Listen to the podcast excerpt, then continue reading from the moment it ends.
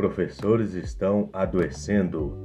Aula por WhatsApp, aula gravada, aula ao vivo, aula na plataforma virtual, canal do YouTube. Prepara o roteiro, prepara o PowerPoint, lê a BNCC, planeja a aula, prepara as atividades diferenciadas, adaptadas, olha o código da habilidade para confirmar se está certo mesmo. Elabora a atividade, nem longa demais, nem resumida demais. Contextualiza o enunciado. Não pode ser difícil, senão eles não conseguem fazer. Não pode ser fácil, senão eles serão desafiados. Procura um vídeo adequado para encaixar na aula, nem longo demais, nem curto demais. E jogos educativos relacionados ao tema. Ah, uma música também. Salva figurinhas fofinhas para mandar no grupo dos pais. Coloca uma lupa para tentar decifrar a foto. Manda áudio explicando a atividade. Mais um para não ficar na dúvida. Registra a aula, faz o relatório, faz a ficha de frequência, baixa o app para montar as fotos e elas ficarem bonitinhas. Manda mensagem para quem faltou. Olha a plataforma, tem atividade para conferir. Posta um livro, precisa estimular a leitura.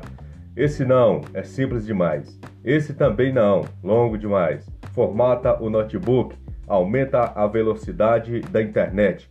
Baixa o app do scanner. Compartilha a tela. A net caiu. Tia, a senhora tá bugada. Última aula do dia. Ufa, vou desligar tudo agora. Não, pera, tem reunião pedagógica. Assista a live. Faça o curso de formação online. Tem que se capacitar. Novos desafios, novas possibilidades.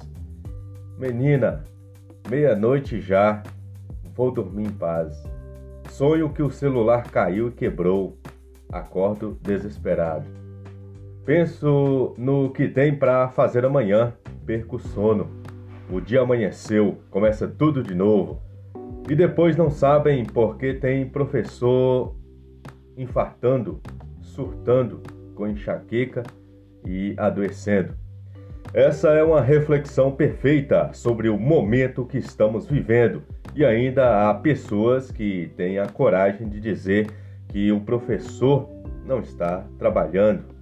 Esse texto é do professor Paulo César Furtado Almeida e poucos conseguem fazer o que estamos executando.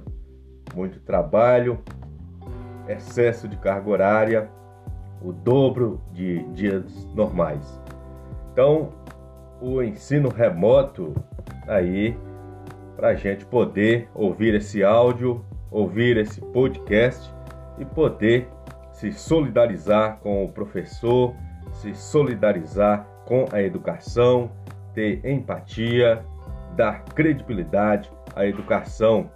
Através da educação, a gente pode fazer um país melhor, um país emancipado politicamente, um país com mais qualidade de vida e amenização das desigualdades sociais. Professor Flávio Lima, professor 2.0, capacitação para profissionais da educação, Google for Education.